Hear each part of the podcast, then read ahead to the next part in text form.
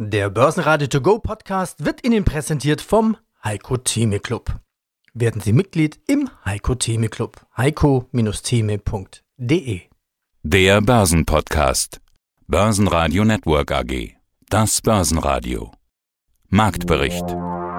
Im Studio Sebastian Leben, Peter Heinrich und Andreas Groß. Außerdem hören Sie diesmal Aramea-Chefvolkswirt Felix Herrmann zum Szenario für 2022. Außerdem Berichtsdonnerstag mit Jung Heinrich CFO Dr. Volker Hus, SMA Solar CFO Ulrich Hadding, Masterflex CFO Mark Becks, Sys Microtech CEO Dr. Götz Bendele, 11880 CEO Christian Ma, 2G Energy CFO Friedrich Pehle, Softing CEO Dr. Wolfgang Trier und Cherry CEO Rolf Unterberger.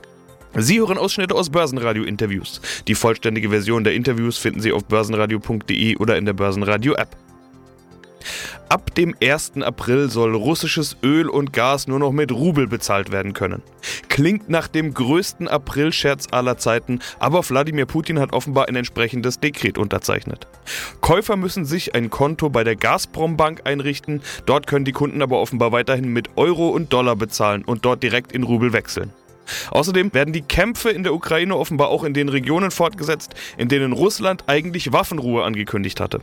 Der Ölpreis selbst ist weiter rückläufig, der DAX konnte somit zunächst wie üblich steigen, die Putin-Meldungen drehten aber die Stimmung und damit auch den DAX, der kontinuierlich weiter abgab. Schlusskurs 14.414 Punkte und minus 1,3 Prozent. Der ATX in Wien gab 1,3% auf 3.311 Punkte ab, der ATX Total Return auf 6.733 Punkte. Hallo, mein Name ist Felix Herrmann. Ich bin Chefvolkswirt bei der Aramea Asset Management in Hamburg. Verflixtes Krisenhopping. Also das ist jetzt eine Krise ohne Unterstützung der Zentralbank, aber die kann ja quasi nicht anders verknüpfen wir diese Schlussfrage quasi mit dem Ausblick. Sie haben jetzt 4 Milliarden Assets under Management.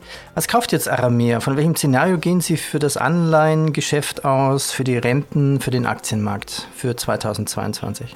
Hm, ja, sehr gute Frage. Wir rechnen weiterhin mit steigenden Zinsen. Ich hatte es gerade schon mal angedeutet, also könnte durchaus sein, dass wir gerade bei den längeren Laufzeiten, also zehn Jahre Laufzeit beispielsweise den Großteil des Zinsanstieges oder einen Großteil des Zinsanstieges jetzt bereits gesehen haben. Nichtsdestotrotz bedeutet das nach wie vor absolut gesehen sehr niedrige Zinsniveau natürlich weiterhin, dass man mit, ich sag mal, klassischen deutschen Staatsanleihen in diesem Jahr kein Blumentopf gewinnen wird. Das muss man, glaube ich, so deutlich sagen. In den USA sieht es ein bisschen anders aus, weil sie da natürlich auch ein bisschen höheres Zinsniveau schon haben. Aber auch da wird es, glaube ich, jetzt nicht besonders leicht werden. Insofern wird man sich als Anleger am Rentenmarkt, am Anleihemarkt umschauen müssen nach anderen Renditequellen, wird mehrere Renditequellen insgesamt anzapfen müssen, um überhaupt noch in der Lage zu sein, eine Rendite, die eben auch höher ist als die Inflation zu erwirtschaften. Jetzt bei den aktuell hohen Inflationsraten wird es zugegebenermaßen wahrscheinlich auch ein Stück weit schwer, aber wenn wir mal unterstellen, dass die längerfristige Inflation in der Eurozone irgendwo zwischen zwei und drei Prozent ist, dann muss man als Anleger sich eben umschauen im Bereich der Hochzinsanleihen, im Bereich der Nachranganleihen. Aber das Schöne ist oder das, das Gute ist, dass eben auch diese Krise die ja ansonsten überhaupt nichts Gutes vorgebracht hat, aber zumindest jetzt dafür gesorgt hat, dass man beispielsweise im Bereich für europäische Hochzinsanleihen jetzt wieder ein Zinsniveau von durchschnittlich 4,3 Prozent beobachtet. Nachranganleihen, wo unser Haus ja auch sehr aktiv ist, bekommen sie mittlerweile auch schon wirklich gute Emittenten mit einer Verzinsung von über 5%. Gewinner im DAX waren RWE mit plus 2,3%, Fresenius mit plus 2% und Fresenius Medical Care mit plus 1,3%. DAX-Verlierer waren Delivery Hero und Zalando mit jeweils minus 6,6% und Schlusslicht HelloFresh mit minus 8,2%. Im Fokus waren aber vor allem die zweite und dritte Reihe, wo ein typischer Berichtsdonnerstag mit vielen Jahreszahlen anstand und dementsprechend auch vielen Börsenradio-Interviews. Mein Name ist Volker Hus, ich bin Finanzvorstand der Jungheinrich Aktiengesellschaft mit Sitz in Hamburg. Und sie sind unter anderem Hersteller von Gabelstaplern und ähnlichen Fahrzeugen. Sie nennen das Intralogistik. Das ist typischerweise zyklisches Geschäft, haben wir schon ein paar Mal drüber gesprochen. Natürlich abhängig von der Gesamtwirtschaft. Wenn die eben, oder wenn die, meine ich jetzt einfach mal mit alle, ihre Läger füllen, dann brauchen die eben solche Transportfahrzeuge. Man hat für 2021 auf eine Post-Corona-Erholungswelle gesetzt. Die kam dann nicht ganz so deutlich, wie man das ursprünglich gehofft hatte. Bei ihnen war das Geschäftsjahr 2021 dennoch das Erfolg erfolgreichste Jahr der Firmengeschichte. Sehen Sie also durchaus diese Post-Corona-Erholungswelle? Ja, definitiv. Also wir haben in 2021 ja das erfolgreichste Jahr der Firmengeschichte gehabt, sowohl in der Umsatz- als auch in der Ergebnisentwicklung, eigentlich in allen wesentlichen Kennzahlen. Natürlich getragen von dem starken Marktwachstum, insbesondere in Europa. Jungheinrich ist ja maßgeblich in Europa vertreten, allerdings auch in Asien und in Nordamerika. Aber das Geschäft wurde deutlich gesteigert eben in Europa. Wir haben in 2020 einen leichten Rückgang gesehen im Geschäft, was wir auch im Turnover gesehen haben, aber eben in 2021 eine Erholung. Insofern waren wir sehr zufrieden mit der Geschäftsentwicklung in 2021. Und es könnte auch gut weitergehen. Plus 29 Prozent im Auftragseingang auf 4,9 Milliarden Euro. Die Nachfrage hat also sogar noch zugenommen oder wie ist das zu interpretieren? Ja, wie gesagt, wir haben bis Ende letzten Jahres eine wahnsinnige Entwicklung gehabt im Wachstum, insbesondere in Europa, aber in der ganzen Welt eigentlich für Fluorförderzeuge. Wenn wir jetzt das Jahr 2022 nehmen, dann hat sich die Situation insofern geändert, dass durch den Krieg in der Ukraine das Gesamtbild der Volkswirtschaften in Europa sich natürlich verändert. Es entstehen hohe Unsicherheiten und in Märkten, in denen Unsicherheiten sind, werden natürlich auch Investitionen verschoben, auch Investitionen in Gabelstapler, was glaube ich nachvollziehbar ist. Und wenn man sich da mal das gesamte Umfeld ansieht, dann ist es auf der einen Seite der Krieg in der Ukraine durch Russland, auf der anderen Seite explodierende Rohstoffmärkte, insbesondere der Bereich Stahl, hat sich jetzt von 2020 Richtung 2022 fast vervierfacht. Das ist zumindest der aktuelle Ausblick und damit massive Inflationstrends, die natürlich Einfluss nehmen auf eine Volkswirtschaft. Ich kann nur sagen, für das erste Quartal sind wir noch sehr ordentlich unterwegs, aber wir erwarten nach vorne raus ein deutlich herausfordernderes Jahr als noch 2021. Mein Name ist Friedrich Pehle von der Firma 2G Energy AG. Ich bin hier im Hause der Finanzvorstand. Lassen Sie uns mit dem Krieg in der Ukraine weitermachen. Wie betrifft 2G dieser Krieg? Kunden, Mitarbeiter, Aufträge, Lieferketten? Grundsätzlich ist diese Region äh, Russland, Ukraine für uns eher weniger wichtig. Spannender ist die Frage, was bedeutet das für den Gaspreis, der ja stark gestiegen ist und von dem weiter erwartet wird, dass er stark steigen wird? Und wie sieht es denn aus, wenn es wirklich zu einem Embargo kommen könnte, mhm. äh, von welcher Seite auch immer es ausgesprochen wird? Dazu vielleicht ein paar grundsätzliche Zahlen aus dem Bundeswirtschaftsministerium, Ministerium für Wirtschaft und Klima. Dort kann man nachlesen, dass Deutschland Endenergieverbrauch hatte im Jahr 2020 in Höhe von 2300 Terawattstunden. Normalerweise sind das so 2500, aber 2020 war ja das Corona-Jahr, also 2310 Terawattstunden. Davon kamen 700 Terawattstunden, 708 Terawattstunden aus russischen Quellen, also 32 Prozent. Und übertragen auf die verschiedenen Formen der Energie sieht man, dass Gas eine große Rolle spielt, nämlich 16 Prozent. Und das wiederum, dieses Gas vor allen Dingen in der Raum- und Prozesswärme und beim warmen Wasser sich niederschlägt. Also 25 Prozent des warmen Wassers und der Raumwärme und Prozesswärme, die in Deutschland verbraucht wird, stammt aus russischem Erdgas. Es zeichnet sich eine Wärmelücke ab. Das ist ähm, ähm, das, das klingt schön. Eigentlich wird es dann kalt, ne, quasi. Dann, ja, heißt aber umgekehrt eben auch, dass die übrigen 75 Prozent ja noch da sind, beziehungsweise wenn Gas Russland 55 Prozent ausmacht, das ist so eine Zahl, die man derzeit oft liest, dann sind ja erstmal 50 Prozent des Gases aus anderen Quellen noch da. Und diese 50 Prozent oder 55 Prozent aus Russland werden zweifellos zu einem guten Stück ersetzt werden durch LNG, durch Lieferungen aus anderen Pipelines, sodass also eine große Menge Erdgas ja noch da ist. Es ist ja nicht völlig weg. Und dieses Gas wird sehr viel teurer sein und daraus ergibt sich die Notwendigkeit, mit dieser sehr, sehr teuren Ressource sparsamer umzugehen. Und womit kann man dieses Sparsame? Man kann es eben mit Blockheizkraftwerken, die tatsächlich für dieselbe Menge Endenergie, Wärme und Strom, und beides ist jetzt knapp nach einem möglichen Embargo, die also für dieselbe Menge Endenergie deutlich weniger, nämlich 25 Prozent weniger Primärenergie brauchen. Mein Name ist Ulrich Hadding. Ich bin der CFO der SMA Solar Technology AG, des größten deutschen Solarunternehmens. Ja, jetzt nähern wir uns so langsam den Themen bzw. dem Geschäftsbericht an, über den wir ja heute eigentlich sprechen. Schon letzten Sommer hatten wir über dieses Problem gesprochen. Verfügbarkeit von Bauteilen, Lieferketten. 2021 wurden sie davon getroffen und die Lage hat sich ja offenbar nicht gerade verbessert. Jetzt haben wir auch noch Krieg, der macht es nicht besser. Jetzt haben wir in Shanghai und in anderen chinesischen Städten wieder Lockdown. Die Pandemie ist noch nicht vorbei. Wie ist denn die Lage aktuell? Hat die sich verschärft oder ist die noch ähnlich, wie wir äh, im letzten Sommer miteinander gesprochen haben? Nein, die Versorgungslage mit elektronischen Bauteilen hat sich tatsächlich seit unserem letzten Gespräch noch einmal verschärft. Wir waren ursprünglich davon ausgegangen, dass wir im Jahr 2022 einen Umsatzzuwachs im Vergleich zu 21 von mindestens 10 Prozent würden erreichen können. Das steht jetzt doch sehr stark im Zweifel. Wir können leider nicht all das bauen, was wir verkaufen könnten. Wir können auch nicht sicher sein, dass sich dieser Chipmangel schnell auflösen wird. Die Kapazitäten, die daher hochgerammt werden, brauchen eben doch einige Jahre. Und von einem Chiphersteller auf den anderen zu wechseln, ist nicht so einfach. Deswegen sehen wir das Jahr 2022 sehr stark eingeschränkt und unter dem Vorbehalt der tatsächlichen Belieferung mit diesen elektronischen Bauteilen. Ja, und das heißt für den Kunden dann wohl im Zweifelsfall warten. Ich habe gerade 10, 15 Minuten vor unserem Interview einen Bericht auf NTV gesehen, dass man, wer aktuell bauen möchte, auf seine Photovoltaikanlage lange warten muss. Wie lange sind denn bei Ihnen die Lieferzeiten? Die Lieferzeiten sind für die Produkte sehr, sehr unterschiedlich. Es gibt einige Produkte, da sind die Lieferzeiten ganz normal, circa zwei bis vier Wochen. Und dann gibt es einige Produkte, bei denen können wir gegen Ende des Jahres in Aussicht stellen, äh, tatsächlich liefern zu können. Was können Sie denn tun? Also selbst Kapazitätsausbau oder sowas bringt ja gerade nichts, wenn äh, auf der anderen Seite einfach die Teile fehlen. Richtig, unsere Kapazitäten sind groß genug, um auch einen starken Ansturm und einen starken Anstieg der Nachfrage zu verkraften.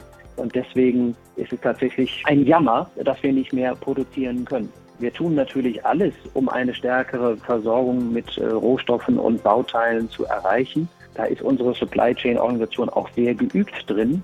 Weswegen wir auch eben einen gewissen Optimismus hegen, dass wir in diesem Jahr nicht nur das untere Ende der Guidance, 900 Millionen Euro, erreichen, sondern vielleicht eben auch etwas mehr.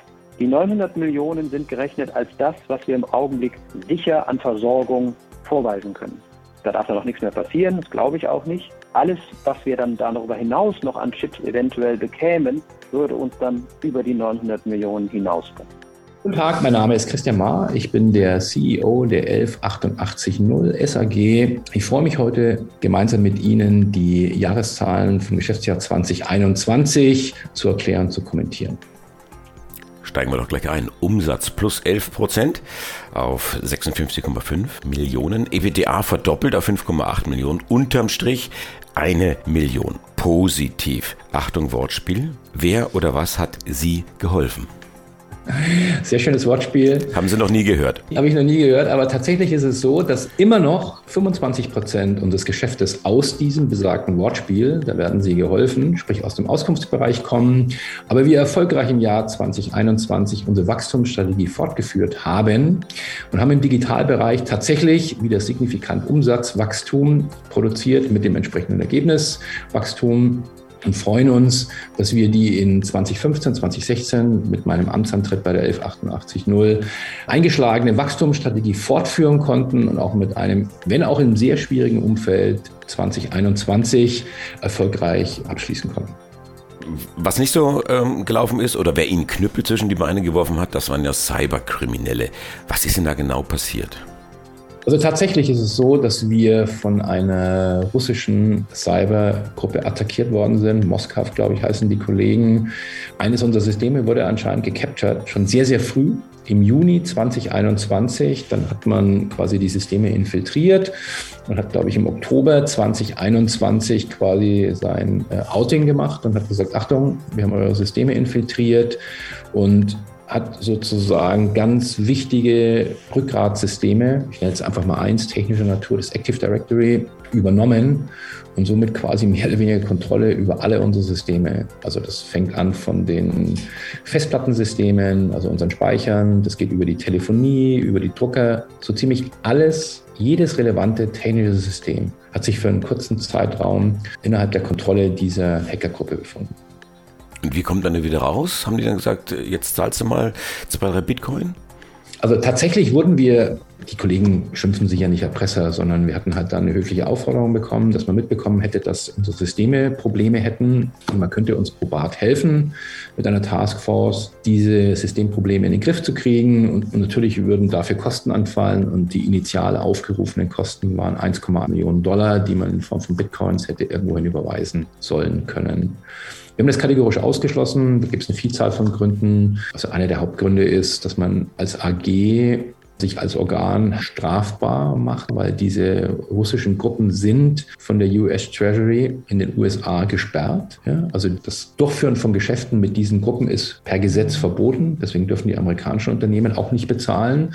Und wenn sie mit diesen Gruppen Handel betreiben, dann machen sie sich strafbar. Hallo zusammen, mein Name ist Rolf Unterberger. Ich bin der CEO der Cherry-Gruppe. Ja, vieles im Wandel bei Ihnen, man sieht es schon. Vieles wird auch investiert. Geld für Investitionen ist ja da. Im vergangenen Jahr gab es den Börsengang. Wir hatten in unserem letzten Gespräch schon ausführlich drüber geschrieben. Aber dann sind wir auch schon beim letzten Punkt, nämlich der Aktie. Die wurde ja deutlich erwischt von der Konjunktur mhm. im Tief auf unter 15 Euro gefallen.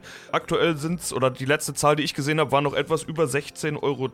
Gar nicht wesentlich höher. Zur Erinnerung für die Hörer, sie sind mit über 30 am Anfang mal an die Börse gegangen. High war über 39, rund 60 Prozent Prozent hat der Kurs vom Hoch also eingebüßt. Auch heute scheinen die Investoren nicht besonders optimistisch zu sein. Die Aktie war vorhin mal 7% im Minus. Was können Sie denn jetzt zum Abschluss den Aktionären an der Stelle mitgeben? Ja, das ist natürlich schwierig, ja, weil der Aktienkurs natürlich nicht nur von unserem Tun, von unserer Umsetzung der Strategie lebt, sondern auch von den äußeren Einflüssen. Ja. Und da haben wir natürlich gerade letztes Jahr, wenn man im Bereich Gaming unterwegs ist, natürlich einen extremen Hype auch gesehen, muss man ganz klar sagen. Ja. Das war alles auf Höchstkursen unterwegs. Dieses Sentiment, glaube ich, ist etwas relativiert worden, ist der eine Punkt. Und dann natürlich, Sie haben ja nochmal einen klaren Rutsch auch gesehen nach dem Ukraine-Konflikt oder als der Ukraine-Konflikt gestartet ist. Plus eben, also wir haben keinen Einfluss auf Herrn Putin, wir haben keinen Einfluss auf Herrn Xi Jinping ja, in China, wenn er seine Null-Covid-Policy hier durchbringen will und ständige Lockdowns macht. Da hängen wir natürlich einfach von den makroökonomischen Einflüssen ab. Wir für uns können nur sagen, wir haben eine klare Strategie. Wir wollen diese Strategie klar umsetzen und aber auf operativer Seite die Themen so umsetzen, wie wir es auch versprechen. Ich sage immer, we want to deliver what we promise. Und an dem arbeiten wir. Und wenn sich die makroökonomischen Einflüsse entsprechend wieder verändern, in eine positive Richtung hoffentlich auch entwickeln, ja, dann sehe ich auch hier klar einen Kurs anstehen. Ja, mein Name ist Marc Becks. Ich bin CFO der Masterflex SE aus Gelsenkirchen. Der Grund, warum wir heute sprechen, das sind die Zahlen, die Jahreszahlen 2021 und hier kommen sie. Umsatz 79,1 Millionen, das ist eine Steigerung von 10 Prozent. Das operative Ergebnis 5,8 Millionen und das nach 3,2 Millionen, also ein ordentlicher Schluck aus der Pulle nach oben. Konzernergebnis sogar vervierfacht. Das heißt, sie konnten mit äh, Covid, mit Lieferketten und mit Preissteigerungen recht gut umgehen. Was waren denn die entscheidenden Stellschrauben, Herr Becks? Sie haben das eigentlich schon gut angesprochen. Ich denke, auf der Umsatzseite ähm, waren die zyklischen Industrien im Jahre 2021 diejenigen, die unser Wachstum vorangetrieben haben. Das waren also Automobilindustrie, Maschinenbau und alles, was damit zusammenhängt. Insofern war das sehr positiv. Wir sind eigentlich querbeet über alle Gesellschaften, auch fast über alle Branchen gewachsen. Kostenmäßig haben Sie auch recht, konnten wir sozusagen das Thema Rohstoffpreiserhöhung und Preiserhöhung im Markt relativ ordentlich auffangen. Und das ist natürlich ein Thema, was uns ziemlich schnell eingeholt und dann manchmal auch überholt hat. Darauf müssen wir ja reagieren und die Märkte sind da dramatisch ja geworden im letzten Jahr und es geht dieses Jahr auch so weiter. Aber wir haben da relativ schnell darauf reagiert und durch den hohen Anteil Projektgeschäft, ähm, den wir haben, können wir da auch relativ schnell dieses Thema auch in unsere Absatzmärkte umsetzen. Natürlich hilft uns auch das Back to Double Digit Programm, was wir schon in 2019 angefangen haben, was man dann sozusagen im Corona-Jahr 2020 noch nicht so vollends sehen konnte, obwohl wir da schon viel getan hatten. Aber jetzt, glaube ich, 2021 schon ganz gut sichtbar sind, dass wir da auch einen Ergebnissprung gemacht haben. Auch wenn wir uns mit dem letzten normalen Jahr 2019 vergleichen, stehen wir einfach jetzt besser da. Man sieht das dann auch an den Verschuldungszahlen, dass wir auch beim Verschuldungsgrad deutlich runtergegangen sind, als auch bei der Nettoverschuldung. Also überall eigentlich durchaus sehr positive Entwicklungen für uns. Ich bin Götz Bendele, CEO von Süß Microtech in Garching bei München. Hersteller von Halbleiter, Tools, Maschinen. Ja, Anlagenbauer für die Halbleiterindustrie. Die Industrie, die seit einigen Quartalen ganz besonders im Fokus ist. Chipmangel haben wir jetzt schon so oft gehört aus nahezu allen Branchen. Chipmangel ist gleich Halbleitermangel und ja, die Dinger fehlen inzwischen überall, will ich mal salopp sagen. Aber sie fehlen ja, weil die Logistikketten unterbrochen sind, zum Beispiel durch Lockdowns und nicht, weil zu wenig produziert wurde oder weil die entsprechenden Anlagen fehlen. Und damit wären wir bei Ihnen. Oder sehen Sie das anders, Herr Dr. Bendele?